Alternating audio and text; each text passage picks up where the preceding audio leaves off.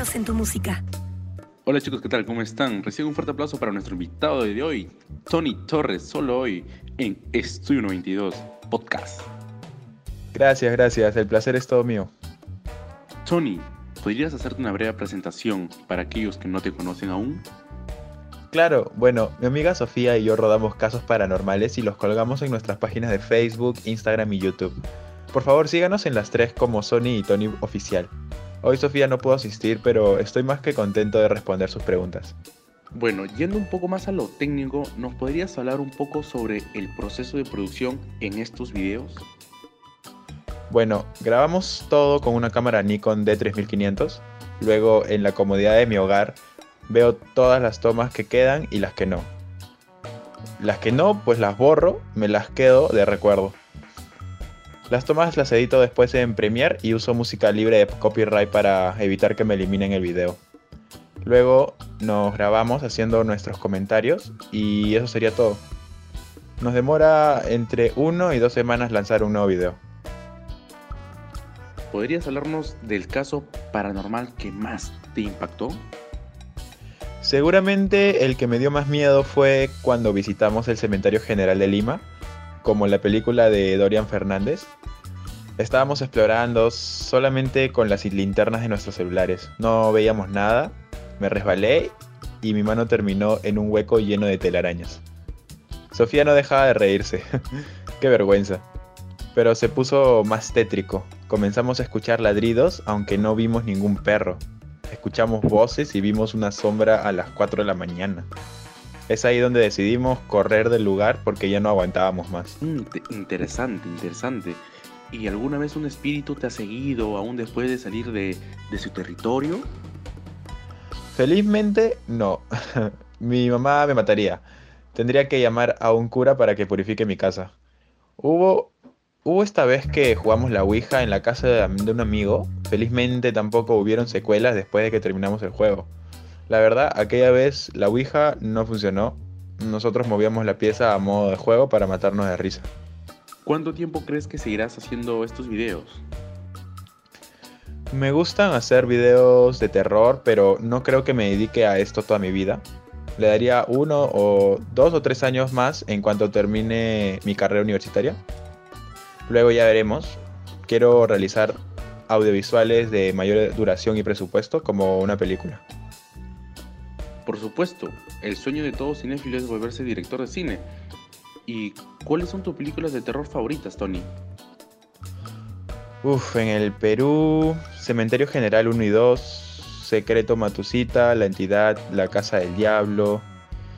Y mm, internacionales, El Exorcista, de hecho, Alien, Depredador, Freddy Krueger, Jason, El Resplandor, La Masacre en Texas, etc. Para aquellos que dicen que tus videos son falsos, ¿qué les dirías?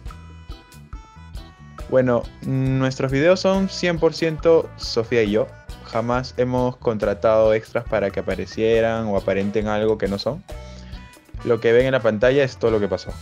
No ponemos efectos especiales más que como sátira, etc. Si a alguien no le gusta nuestros videos, simplemente pueden ignorarlos de ahora en adelante y... Me parece bien. Es bueno preocuparse por la salud mental de los youtubers de ahora. ¿Te estresa lo que los demás digan de ti en internet? La verdad, no, son puros desconocidos, no saben nada de mí personalmente. Solo la gente que no tiene nada mejor que hacer con sus vidas te quieren amedrentar. Así que no pienso mucho en ello. Para mí y para mis verdaderos fans, todo mi cariño y mi aprecio siempre. Gracias por darme la oportunidad de estar donde estoy ahora. Uy, no, ahorita se me sale una lágrima, Dios mío. No podría haberlo dicho mejor la salud mental es primordial. Y en cuanto a la física, ¿alguna vez se ha lesionado haciendo algún video paranormal? Bueno, nunca algo tan grave. Una vez saltamos de un sitio alto y nos dolió la caída. Los pies nos dolieron por, mm, por media hora, más o menos, luego se nos pasó. No nos rompimos ningún hueso, gracias a Dios. La verdad, espero nunca lesionarme, o les juro que mi madre me obligaría a nunca a hacer esa clase de videos. Felizmente no, no pasó nada. Tu madre está muy preocupada, ¿no crees? sí, claro, se preocupa por mí, pero además de eso es bastante permisiva. Siempre he podido salir porque sabe que me cuido y todo. Me considero responsable, así que no me ha pasado nada hasta el día de hoy. Bien, bien. Los jóvenes no deberían ponerse en situaciones de riesgo. ¿Cuál es tu opinión de esto? Considerando lo que haces, ¿no? Bueno, siempre tomamos las medidas necesarias. Siempre llevamos todo lo necesario, ya nos llamamos, nos mensajeamos a las personas cercanas a dónde vamos, si ya volvimos, etcétera, en todo momento. Tenemos cargadores portátiles, así que no se nos acaba la batería. La batería no es impedimento, a menos que nos roben. Y para ello tenemos contingencia. Llevamos un celular viejo cada uno para dar voluntariamente ese en vez del actual.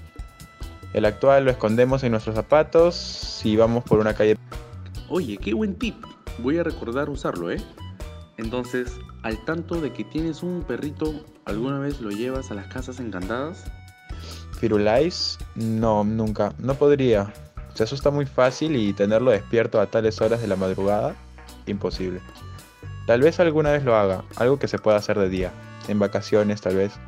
Ahorita con toda la universidad no se puede. Me temo que se nos está acabando el tiempo. Para finalizar, eh, ¿qué planeas saliendo de aquí? Terminar nuestro último caso, que a mi parecer va a ser el más grande que hemos hecho y ojalá ganemos algún premio. Eso ha sido mi sueño por ya bastante tiempo.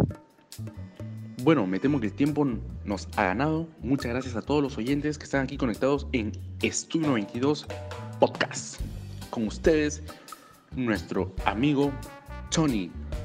Y recuerden suscribirse a su canal que todos los días sube contenido explícito, inédito y curioso.